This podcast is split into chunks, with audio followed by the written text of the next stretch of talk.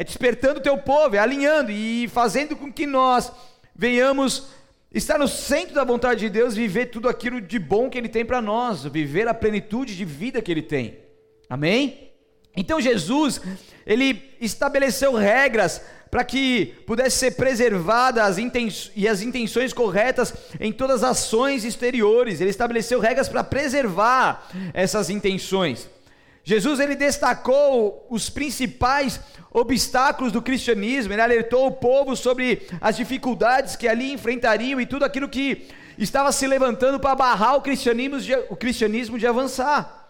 E ele concluiu aplicações práticas. No Sermão do Monte ele vai mostrando as situações, mas também vai nos dando orientações de como aplicarmos isso em nossas vidas para que então vivamos. Então, recapitulando aqui um pouco o que a gente aprendeu nos últimos cultos, ali no capítulo 5, que Jesus, ele então, ele começa falando sobre as bem-aventuranças, sobre a importância de nós vivermos essa felicidade. E não é o simples fato de aceitar Jesus, e logicamente que isso começa e isso nos dá um acesso à salvação, mas também é dar continuidade nessa vida cristã de progresso e aperfeiçoamento, para que verdadeiramente vivamos bem aventuranças, para que vivamos felizes. Então Jesus, ele apresenta nesse sermão o verdadeiro cristianismo. Ele descortina muitas coisas e mostra a simplicidade do evangelho, mas também a sua importância. Ele ensinou sobre atitudes contidas na santidade, sem a qual ninguém verá o Senhor. Ele falou também sobre uma fé viva em Deus, mediante a sua revelação em Cristo Jesus. E já no capítulo 6, Jesus ele mostra como todas as nossas ações podem se tornar santas, boas e aceitáveis a Deus. O quanto que ele mostra o que os hipócritas fazem, mas de contrapartida ele mostra o que, que nós devemos fazer. O que, que é aquilo que nós devemos fazer para que possa então agradar ao Senhor e as nossas ações sejam aceitáveis a Deus. Então Jesus mostra isso. E quanto o, o fato de fazer essas boas ações aos olhos de Deus, o quanto que isso é de grande valor. Então, é nesse capítulo 6 também que ele fala sobre a oração do Pai Nosso, uma oração rica que a gente aprendeu tantas coisas. Então, agora no capítulo 7, nas primeiras partes desse sétimo capítulo, Jesus destaca os obstáculos mais comuns e fatais à santidade. Então, ele ensinou muita coisa, ele mostrou aquilo que era errado, é, nos deu conhecimento e, e conteúdo para que nós possamos então viver essa verdade. Mas no capítulo 7 ele traz mais um alerta, um alerta de quanto que o obstáculo que se levanta contra a, a santidade e o cristianismo pode afetar as nossas vidas diretamente. E o obstáculo que eu quero falar com vocês nessa noite é o julgamento. Fala para o seu vizinho: julgamento. Abra comigo lá a tua palavra em Mateus capítulo 7, versículo 1 ao 5.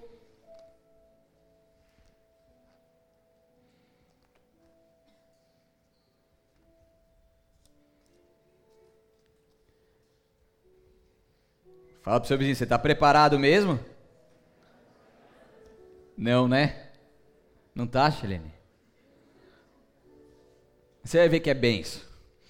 Mateus 7, versículo 1 diz: Não julguem para não serem julgados, pois vocês serão julgados pelo modo como julgam os outros. O padrão de medida que adotarem será usado para medi-los, porque você se preocupa com o cisco no olho do seu amigo enquanto há um tronco em seu próprio olho. Como pode dizer a seu amigo: Deixe-me ajudá-lo a tirar o cisco de seu olho, se não consegue ver o tronco em seu próprio olho? Hipócrita, primeiro livre-se do tronco em seu olho, então você verá o suficiente para tirar o cisco do olho de seu amigo. Até aí e só aí, ok? Só isso a gente vai mergulhar hoje. Então, aqui nós vemos mais um alerta de Jesus, o quanto que nós devemos olhar para dentro de nós, o quanto que é importante nós examinarmos a nós mesmos, permitir que Deus também faça uma análise do alto e o quanto que o cristianismo ele tem muito mais a ver com a glória que manifesta de dentro para fora do que aquilo que nós queremos vivenciar de uma forma exterior. Porque, mais uma vez, Jesus, ao falar essas palavras, ele bate de frente contra a hipocrisia dos fariseus, que aparentemente eram pessoas religiosas, boas, santas, que ajudavam ao próximo, mas, de forma interior, eles estavam ali como um sepulcro caiado. Eles estavam aparentemente bem à sociedade, mas totalmente deformados aos parâmetros cristãos de, da, no seu interior. Estão comigo? Então Jesus ele vem mais uma vez alertar o seu povo. Então muitos de nós, não é aqui, eu só estou falando só por falar, mas muitos de nós preocupamos demais com a vida dos outros. Tá? Isso não acontece em nosso meio, vou até beber uma água. E sabe o que é isso? É uma fuga que a gente faz para não olhar para dentro de si. Continua tocando, mulher, que o negócio já está pesado aqui. para não. Para não, que só estou começando. Oh, mas eu prometo que no final dá uma aliviada, no finalzinho, tá? Então aguenta firme aí. Fala pro seu vizinho, aguenta firme. Porque quando nós se preocupamos, preocupamos entre aspas, né? Preocupamos demais com o outro, falamos muito mais da vida alheia, na verdade a gente está fazendo o quê? Esse holofote que está aqui na minha cara, eu estou jogando para outra pessoa. Eu estou querendo que eu, a sociedade ore para ele, mas que a sociedade não ore para mim, porque afinal eu sou bom demais para pessoas me olharem e falarem que eu não estou bem. Só para começar, tá, gente? Então, Jesus nos disse que devemos examinar o que? As nossas motivações. Que nós devemos examinar a nossa conduta ao invés de julgar o próximo. Então, as características, presta atenção nisso. As características que nos aborrecem nos outros são frequentemente as mesmas que temos e não queremos enxergar. Diga ai, que essa doeu. Aquilo que incomoda em alguém é porque aquilo que está incomodando você está dentro de você e você não quer enxergar. Diga ai de novo que doeu. Eu vou te pedir para fazer, não agora, mas durante a sua vida aí, faça uma análise quanto a isso. Sabe aquela pessoa que você fala assim, meu, meu santo não bate? Né? Você tem o Espírito Santo, parece que a pessoa é endemoniada, sabe? Você fala, meu santo não bate, meu santo é o Espírito. Mas a pessoa. Sabe aquela pessoa, meu, não vou com a cara dele? Sabe essa pessoa? Você vai olhar para essa pessoa e vai ver o que, que nela irrita em você. Certo? O que, que irrita em você nela? Ah, irrita isso, beleza. Agora você olha para dentro de si e muitos vão ficar surpresos o quanto que aquilo está dentro de você. Vocês vão fazer essa experiência? Sim ou não? Se vocês falaram que sim, eu já ganhei a noite, já eu posso encerrar aqui. Sim ou não? Sim. Uma pessoa te incomoda e não tem motivo, pode averiguar que tem coisa aí. Certo? Eu falo por experiência própria. Então, enquanto algo em alguém nos incomoda, é que existe nele algo que tem em nós e que precisa ser transformado. Que nem o filho que ousa falar mal do pai. O que acontece? O tempo passa e a pessoa está fazendo o quê? A mesma coisa que o pai. É ou não é? Ai, meu pai é isso, isso, isso, isso é igualzinho. Igualzinho. Tem que tirar nem pôr. Então entenda uma coisa: falar mal do pai, falar mal da mãe é falar mal de si próprio. Vixe, mano, eu estou pegando muito pesado, preciso aliviar aqui. É ou não é? Você nasceu dele, você tem DNA dele, você está falando mal dele, você está falando mal de você. E quando você julga o seu pai, na medida que você julga o seu pai ou sua mãe, por exemplo, é um exemplo só. As coisas vão girar. E vai chegar um momento que você, aquela atitude que você julgou do seu pai, você fala assim, como que ele pode ter feito isso? Eu nunca que faria isso. Essa mesma atitude, aquela mesma vivência que ele teve, vai vir para você um dia. E quando essa vivência vier, será que você não vai cometer o mesmo erro que você falou que ele errou? De fato, na grande maioria das vezes, sim. Vocês estão muito quietos, gente. Vocês estão compreendendo ou não? O negócio é sério. Os maus hábitos e comportamentos que a maioria de nós quer mudar nos outros são os mesmos que nós gostaríamos de ver mudado em nós.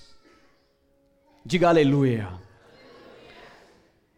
E tem pessoas que têm uma facilidade de destacar o defeito dos outros. Você conhece alguém assim? A pessoa está andando com você, nossa, mas olha, olha essa mãe como que trata o seu filho, que coisa horrível, que não sei o quê. Olha essa orla, tá tudo bagunçada. Olha esse mar, olha essas ondas estão tão difíceis, essas ondas tão grandes. Olha essa pessoa aqui, olha esse pastor, olha a camisa dele, toda xadrez. Destaca os defeitos dos outros. Ó, olha essa parede aqui, nossa, tá, tá suja, essa TV não funciona, que não sei o quê. Agora tá funcionando, agora é nova, aleluia. Pergunta para o seu vizinho: você conhece alguém assim? Ou você é assim? Não deixa ele responder, só pergunta. Aqui está aí, logicamente que não tem, eu só estou falando de uma forma genérica para você. Posso dar um testemunho? Sim ou não? Eu tinha, eu tinha muito esse hábito, quando eu estava no processo de conversão, no início da minha conversão, eu comecei a perceber que eu era uma pessoa muito crítica. Em todo momento eu criticava e falava mal e reclamava. Eu era uma pessoa que reclamava muito, na verdade. E daí Deus começou a me ministrar sobre isso. E daí toda vez que eu tinha a oportunidade e a vontade de reclamar, eu parava, respirava e agradecia. Eu comecei a fazer esse exercício dentro de mim. E hoje eu posso falar que isso mudou Mudou a minha vida nesse hábito. Porque tem gente que é tão natural reclamar que o cara reclama de tudo. Se tá sol, reclama. Se tá chuva, reclama. Se, se ventou, reclama. Se tá frio, reclama. Reclama de tudo. Ah, tá cheio, não tem vaga, que não sei o que. Meu, parece um velho, uma velha reclamona. Tá rindo, né? É, pega Jesus. então, cara, é, é pesado. Então, assim, é algo que a gente tem que lutar contra a nossa natureza. Então a gente está reclamando muito, em vez de reclamar, Deus, obrigado. Eu agradeço a te, a, a, ao Senhor. Eu dou graças todos os dias ao meu Deus, sei que todas as coisas cooperam ao meu bem. Eu agradeço. Faça esse exercício. E quando você estiver pronto para criticar alguém, verifique. Outro exercício, hein? Vocês vão sair daqui com um monte de exercício. Amém? Na cela vocês repassam isso novamente para que isso fique mais frisado. Então, quando você estiver pronto para criticar alguém, verifique se você mesmo merece essa crítica. Julgue-se a si mesmo. Vê se há em você algum caminho mal, vê se há alguma coisa que você precisa consertar dentro de si. Então, amorosamente, perdoe e ajude o seu próximo. Porque a Bíblia nos fala, e a semente está aí, à medida que julgar, será? A lei da semeadura é para todos, e quando nós julgamos, nós olhamos apenas para as atitudes em si. As atitudes das pessoas, nós não conseguimos saber e entender o que passa no seu coração, a gente não sabe a sua história, a gente não sabe aquilo que ela viveu, a gente simplesmente olha um fato, julga por ele estar errado e critica, ainda fala para os outros, ainda espalha na rodinha. Pior. Mas a gente não sabe por que, que essa pessoa está tomando essa atitude, a gente não conhece a história dele. A gente não sabe qual que foi a infância dele, como que ele nasceu, como ele cresceu, aonde ele morou e como que foi os seus dias para que então ele pudesse tomar aquela atitude. E por mais errado que seja, quem somos nós para falar alguma coisa? Porque é melhor a gente olhar para dentro de nós, tirar o tronco que está nos nossos olhos, porque a gente precisa melhorar e muito. A gente não é melhor que ninguém, a gente nunca pode se colocar numa condição melhor que alguém. Porque se a gente coloca em uma condição melhor que alguém, nós estamos achando que somos bons o suficientes. E esse orgulho começa a predominar as nossas vidas a gente começa a achar que a gente não tem nada para consertar. E daí a obra aperfeiçoadora de Deus começa a ficar estagnada em nossas vidas. Então, já que nós não temos as informações das pessoas nós não podemos a julgar, nós temos nós não temos essa autoridade para julgar.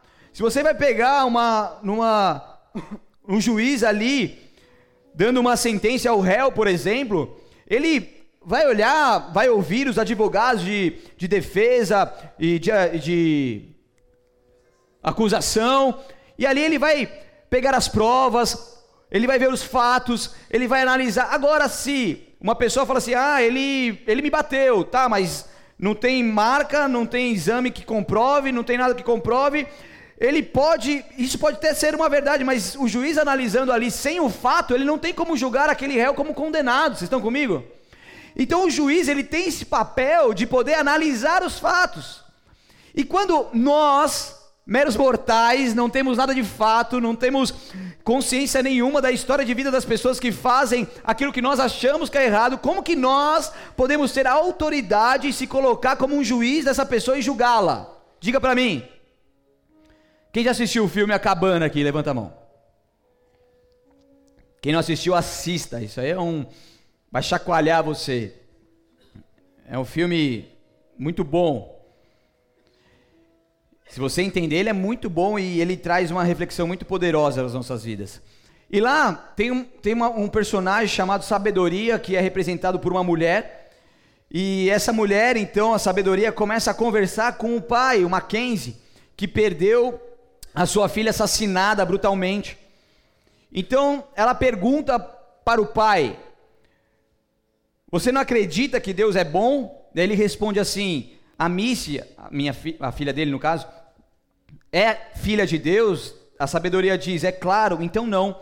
Eu não acho que Deus ame direito os seus filhos.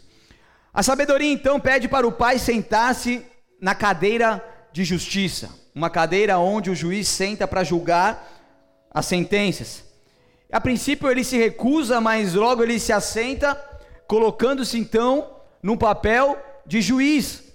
E esse homem passou a vida toda julgando praticamente tudo e todos, suas ações, motivações, sem ao menos conhecê-los, fazendo julgamentos instantâneos pela roupa, pela linguagem corporal e várias outras coisas.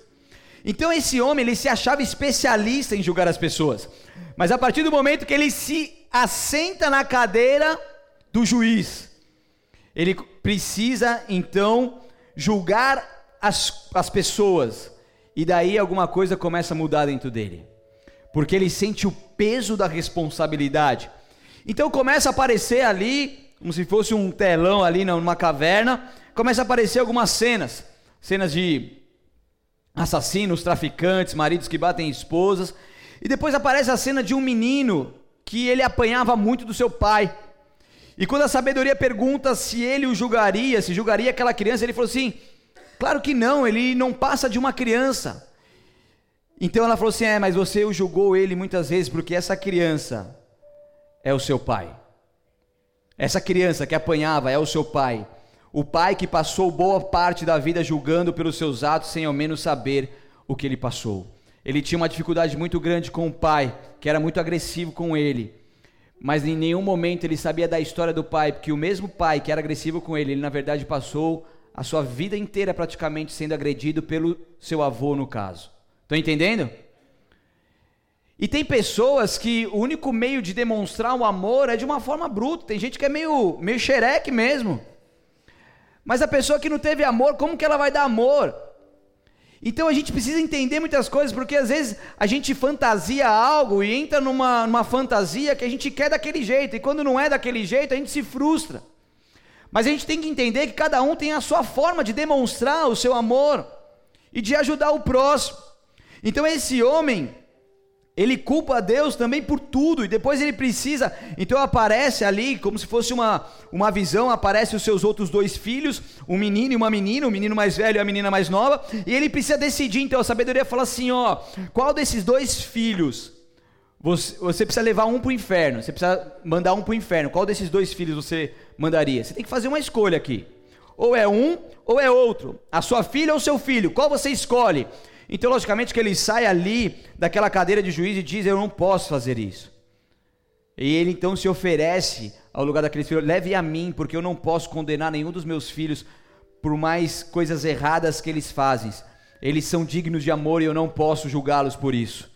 Então a sabedoria então diz: o que aconteceu com a sua filha foi uma obra do mal, não uma maldade de Deus contra ela ou contra você. E então a sabedoria conclui: a promessa de uma vida sem dor não existe, mas existe uma vida plena que envolve confiança. Nós não somos imunes às dores, às perdas, às dificuldades. Mas nós podemos viver uma vida plena a partir do momento que nós confiamos toda a nossa vida em Deus. E isso que faz a toda a diferença. Então, após essa experiência drástica desse homem, ele diz: Eu não quero mais ser juiz. Eu não quero mais me colocar nessa situação de grande responsabilidade porque eu não tenho condições para isso. E quando a gente entende o papel do juiz e o quanto que nós não podemos julgar nós saímos dessa cadeira de justiça e permitimos então que o justo juiz esteja ali plenamente nela, porque julgar é algo muito pesado que não cabe a nós. E logicamente que isso é, é até sermos aperfeiçoados no amor, haverá situações, haverão situações que vão nos tentar para que nós venhamos julgar o outro. E porque muitas vezes isso faz parte da nossa natureza, dia a dia, e vários anos julgando, julgando, e tudo e todos. Então isso é uma tentação que nós precisamos refletir para que não seja mais parte das nossas vidas. Que nem você pega e fala assim, a pessoa que se veste dessa maneira, olha que ridículo, está se vestindo dessa forma. Mas a pessoa está bem consigo mesmo. Ela acredita que aquela moda é o melhor para ela, ela sai feliz da vida. Cada um tem seu temperamento, cada um tem seu gosto, por mais que para você pareça ridículo, para ela é o melhor, é a melhor roupa que existe. Então por que julgar? Borô, por exemplo, vem com uma camisa às vezes toda amassada. Ele fala que é moda, que essa camisa não passa, é assim mesmo, parece que colocou numa garrafa. Mas tudo bem. Você não está feliz assim, Borô? Deixa o Borô ser feliz com a sua camisa amassada da garrafa. É sério, porque às vezes você fala assim, não, então tem que me vestir assim, porque assim eu acho correto. Tá, mas é correto para você, mas não é para o outro. Deixa o outro ser feliz. Vem ser feliz, Ivan. Tá acordado, né? Agora você gosta, né? É. Dá uma pescada para você ver se não tá com essa água em você. Estão comigo ou não estão? Vamos diminuir ao ponto de reduzir a zero nossos julgamentos, sim ou não? Não julgue os outros por não serem julgados por Deus. Não atraia sobre a sua cabeça por conta disso a consequência divina, pois da mesma forma que julgarem vocês, e a medida que usarem também será usada para medir vocês. O retorno vem. E Deus não brinca com isso. A lei da semeadura é para todos nós. Então entenda uma coisa, é uma regra simples e justa. E nós, com as nossas ações que definimos então a maneira pela qual Deus vai lidar conosco a partir do julgamento que nós fazemos ou não. E entenda uma coisa, grave isso no seu coração. O dano sempre sobrevém àquele que julga o outro. Sempre haverá uma consequência. Aquele que julga. O dano sempre sobrevém. Então Jesus nessa parte do sermão ele alerta todas as pessoas do mundo quanto a julgamento, que é algo que nós não devemos fazer. Julgamento também é um fruto do egocentrismo. É quando quando o mundo gira ao meu redor. Conhece essa música? O mundo gira ao meu redor, as coisas giram ao meu redor. Então sempre o meu problema vai ser maior do que os outros. Sempre a minha vida será mais importante do que a dos outros. Sempre a minha opinião será melhor que a opinião dos outros. Estão comigo? Então é quando a pessoa ela acha que é o centro da vontade, é o centro das atenções, melhor dizendo, aonde tudo tem que girar ao seu redor e todos têm que parar e o mundo tem que parar para atender ali a sua situação. É quando nós julgamos os outros, por que, que uma pessoa não ajudou, por que, que ele não fez isso, porque ah, ele devia ter feito isso, mas a gente nem sabe a vida dos outros. Mas por quê? Porque o nosso egocentrismo quer que a atenção seja atraída para nós. Nós queremos essa atenção, nós queremos se cuidar, afinal, nós precisamos mais do que o próximo. Estão comigo? O egocentrismo gera isso. Então os que julgam, eles gastam tempo encontrando as faltas dos outros em vez de corrigir as suas próprias. E como que a pessoa que julga tem tempo para isso? Eu fico impressionado. Porque que quando você está trabalhando, fazendo a obra, na maior correria, correndo para lá e para cá, você tem tempo de julgar? Tem nada, você nem pensa em julgar, sua cabeça nem, nem para para fazer isso. Você está trabalhando, agora a pessoa que fica ociosa ali, ela começa a deixar a sua cabeça ali vulnerável aos ataques das trevas e ela passa então a gastar tempo encontrando as faltas nos outros. Horas e horas no Facebook vendo aquilo que está errado na vida dos outros, julgando. Mas ainda bem que ela guarda para si e vai orar a Deus no seu canto secreto, não fala para ninguém, aleluia. Né? Jesus falou especialmente a eles: por que, que você repara no cisco que está no olho do seu irmão? Por que faz isso sem considerar a viga que está no seu próprio olho? Como então pode dizer ao seu irmão: Deixe-me tirar o cisco do seu olho? Com que autoridade, decência ou modéstia você pode fazer isso? Com que autoridade? Se nem nós mesmos estamos permitindo essa obra transformadora de Deus acontecer em nós, se nem nós mesmos nos esforçamos para melhorar, como que a gente pode querer melhorar os outros? Estão comigo ou não? Faz sentido ou não faz? Sim ou não? Muitos julgam e fingem cuidar dos outros, mas não cuidam da sua própria alma. Então nós devemos nos conhecer mais. Nós precisamos ver o que precisa ser transformado em nós. Precisa haver um esforço contínuo de retirar dos nossos olhos a viga que ainda existe. A ordem de Jesus é não julgueis, porque visa repreender aqueles que julgam e depreciam alguém para exaltar-se. É quando você fala mal dos outros para se autopromover. Infelizmente tem muitos políticos que usam dessa estratégia aonde ele fala mal dos seus concorrentes ali para poder se exaltar. Depreciam a imagem do adversário. Você pode viver em propaganda política é um batendo no outro. Porque é essa a estratégia que eles usam. E muitos de nós usamos essa mesma estratégia. Nós queremos depreciar a imagem do outro para se autopromover. Isso é maligno. Amém? Isso não é de Deus. Repita comigo, isso é maligno. Então, essa palavra aqui que está sendo pregada é um chamado de Deus para discernirmos nossos erros e as nossas motivações, em vez de demonstrar um comportamento negativo para com os outros. Abra a palavra lá em Tiago capítulo 4, por favor.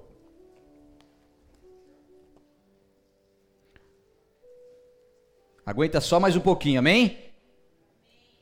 Obrigado pelo único amém na congregação. Os outros querem mais, então. Então, beleza, vou, vou, vou ficar mais tempo aqui, então.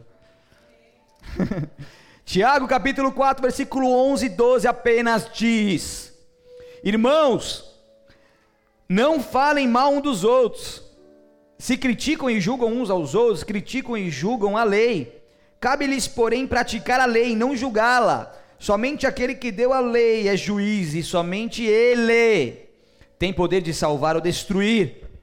Portanto, que direito vocês têm de julgar o próximo? Nenhum. Então examine as suas atitudes e ações em relação aos outros Será que você, com as suas palavras e com a sua conduta, tem edificado o próximo ou tem derrubado o próximo?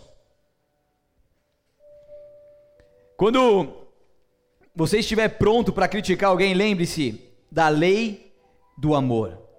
E quando você tiver que reclamar ou criticar, fale algo bom, diga algo benéfico aos outros, que com certeza lhe, dos outros e com certeza isso lhe curará da enfermidade que consiste em encontrar defeitos nas pessoas.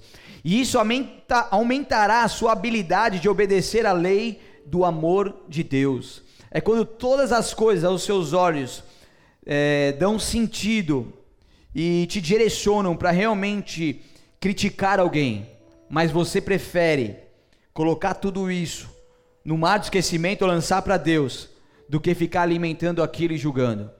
Então, ao invés de você exaltar os defeitos por mais motivos que existam. Estão comigo ou não? Você entrega para Deus. Se aos seus olhos alguém está fazendo algo errado, deixe apenas nas mãos de Deus, o justo juiz. Tem tantas coisas que aos meus olhos parecem, nossa, é horrível, como esse cara vai estar tá fazendo isso, isso é uma hipocrisia, que não sei o quê, mas quem sou eu para julgar? Eu não tenho esse poder, eu não tenho essa responsabilidade, esse peso não está sobre os meus ombros, isso não cabe a mim.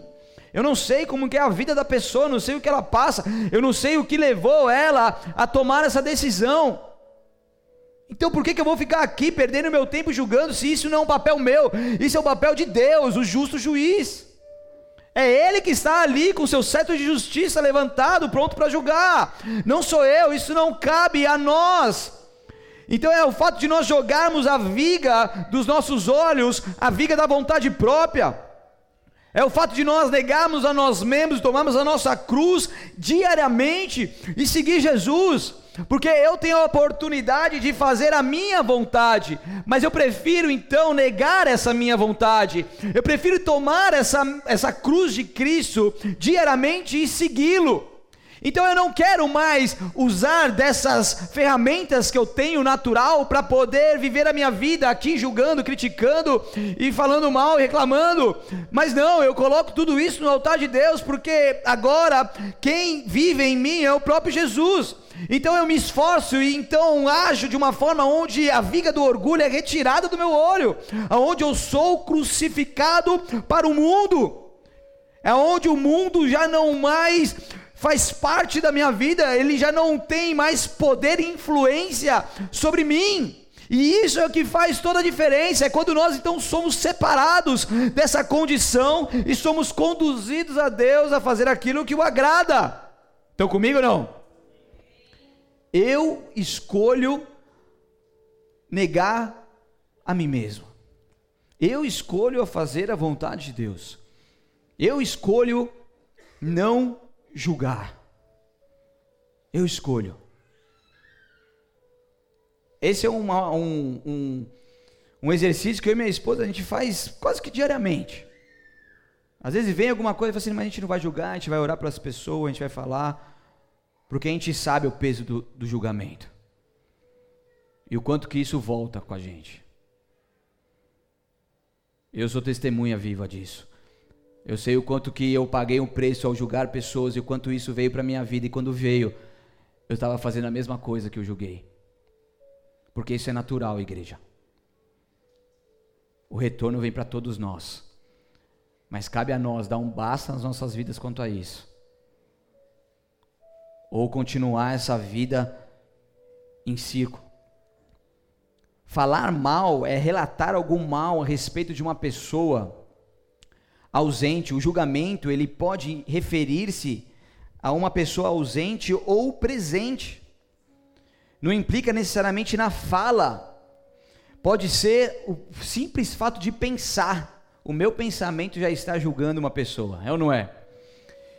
Nós podemos pensar mal a respeito de alguém, por exemplo, que cometeu um homicídio, que amaldiçoou o nome de Deus, a gente pensa mal a respeito dessa pessoa, mas isso não é julgar, a gente pensou mal.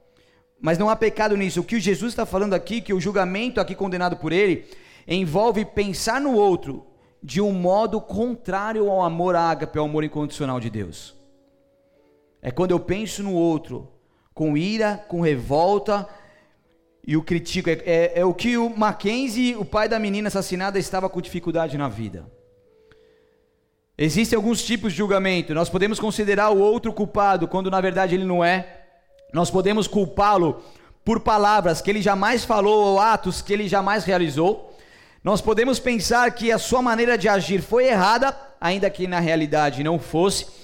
Nós podemos acreditar que o ato estava errado, embora na realidade não estivesse. Preste atenção comigo.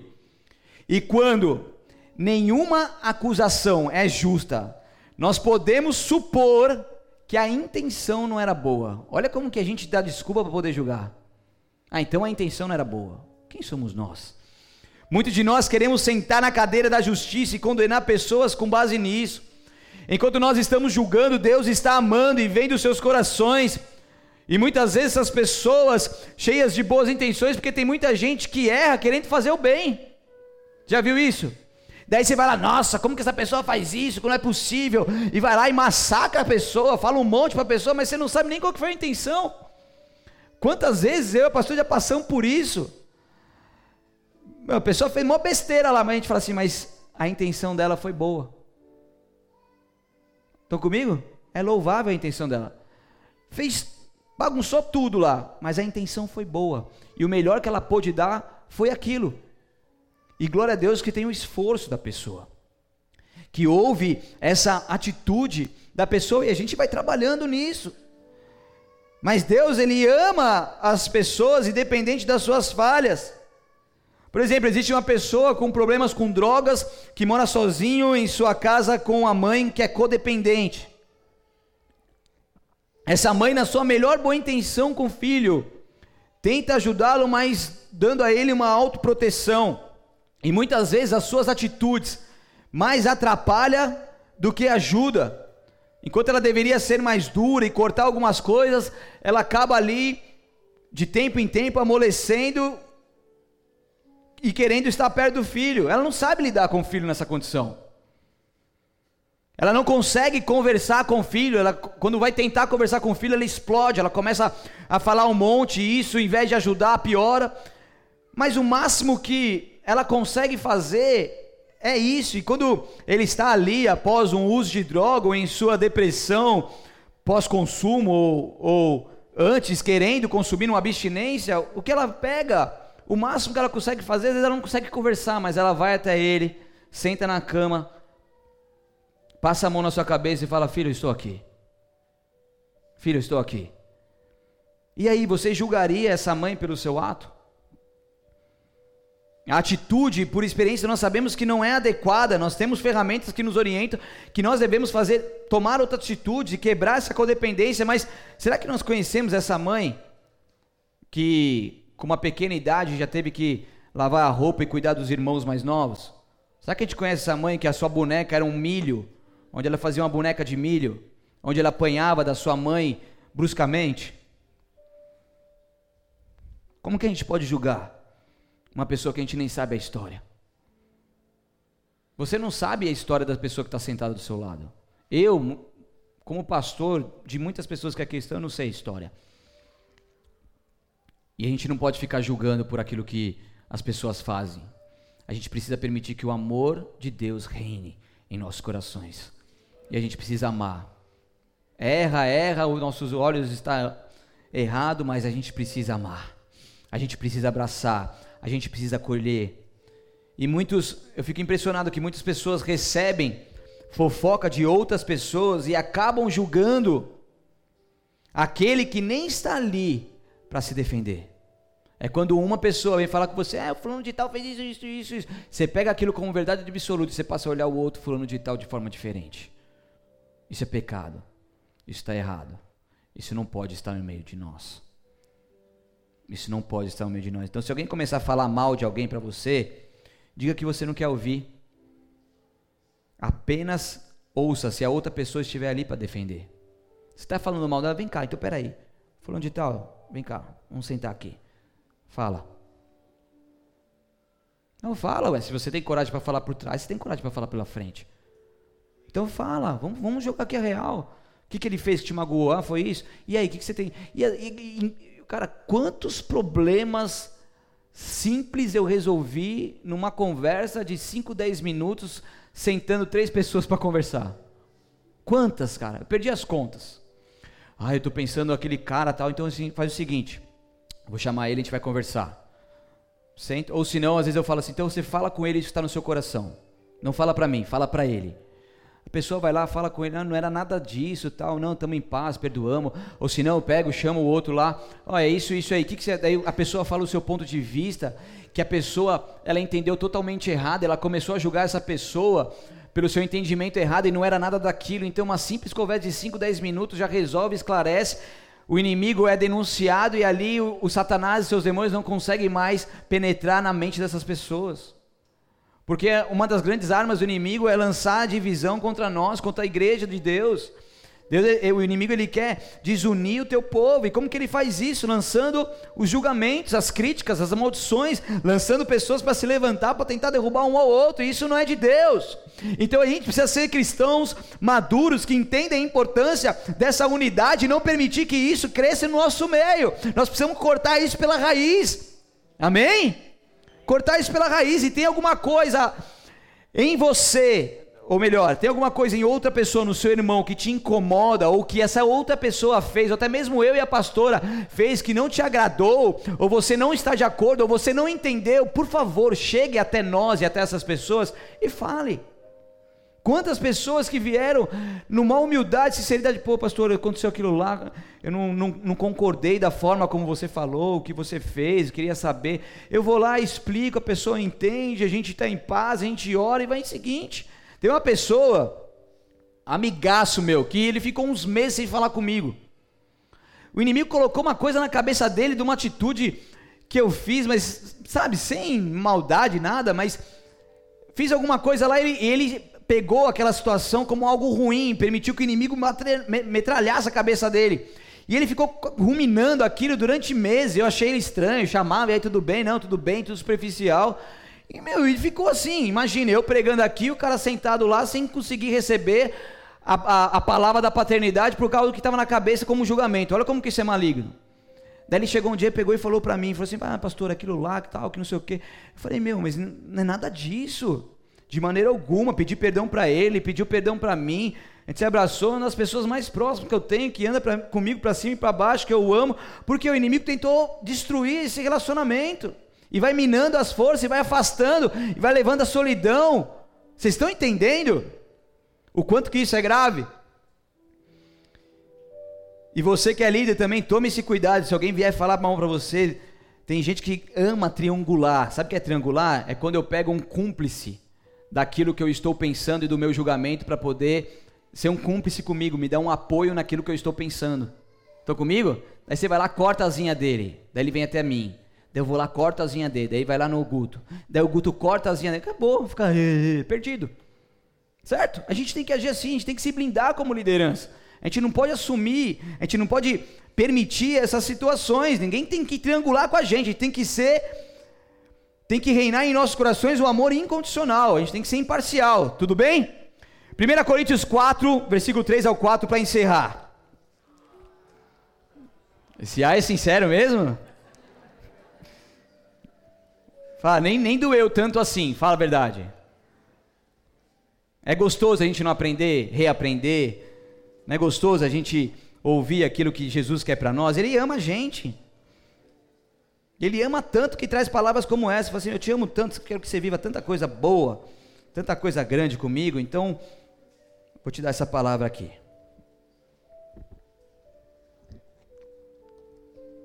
1 Coríntios capítulo 4, versículo 3 e 4 diz: Quanto a mim, pouco importa como sou avaliado por vocês ou por qualquer autoridade humana. Na verdade, nem minha própria avaliação é importante, minha consciência está limpa. Mas isso não prova que estou certo. O Senhor é quem me avaliará e decidirá. Como disse, nós em todo tempo somos alvos de julgamento também. Eu e a pastora não muito, né? Mas como disse Paulo sobre essa importância, eu posso falar algo para vocês, eu posso deitar minha cabeça no travesseiro todas as noites com a consciência limpa de tudo aquilo que eu pude fazer, eu fiz. E isso é o mais importante. Se alguém quiser me julgar quanto aquilo que acha que está errado, o que eu fiz, o que deixei de fazer, eu não, eu, eu não me abalo com isso, porque eu estou convicto em Deus. Eu sei que pelos frutos as pessoas conhecerão. Então nós não estamos aqui para ficar agradando pessoas, acima de tudo, nós estamos aqui para fazer a vontade do Pai. E o nosso compromisso é com Ele. Amém? O nosso compromisso é com Deus e nós precisamos ter essa certeza de que se nós passarmos por julgamento, alguém te falar mal, alguém te, te denegrir, querer denegrir a sua imagem, alguém querer difamar, você está em paz, porque aquilo não te abala, porque você tem a convicção em Deus de quem você é. E não importa o julgamento e as setas que se levantam contra você, você sabe quem você é. Você sabe que você está vivendo enxertado na videira, e isso faz toda a diferença. E vocês precisam ser blindados em suas emoções quanto a isso. Para que os julgamentos não te abalam, as críticas não te abalem. Amém? As críticas não te abalem, e isso vai ser uma verdade na sua vida. Que as suas emoções sejam equilibradas em Deus. E quando vier os julgamentos, as críticas, reclamações a respeito, que você esteja blindado nele para que isso não te abale em nome de Jesus. Então Jesus, ele faz esse alerta no Sermão do Monte, ele mostra o quanto que ele quer que vivamos num fardo leve e suave do cristianismo. Ele quer nos livrar então do peso de carregar que carregamos ao julgar o próximo. Jesus ele nos incentiva a almejarmos essa perfeição em Deus. E com a ajuda de Deus e o nosso empenho, nós então conseguimos praticar tudo isso, fazer esse exercício que eu passei aqui, retirar a viga do nosso olho. E assim a evidência divina se torna visível e passamos a enxergar com nitidez. As coisas começam a ficar mais claras, os caminhos se abrem, as coisas começam a melhorar e a gente passa a viver uma plenitude com Deus. Aí sim, nós passamos a ser a autoridade para ajudar a outras pessoas a enxergarem também, com toda a humildade, com toda a sabedoria, mas com a autoridade de uma pessoa que antes estava com um tronco no olho, mas agora enxerga com os dois olhos abertos em Deus. Feche seus olhos, abaixe sua cabeça.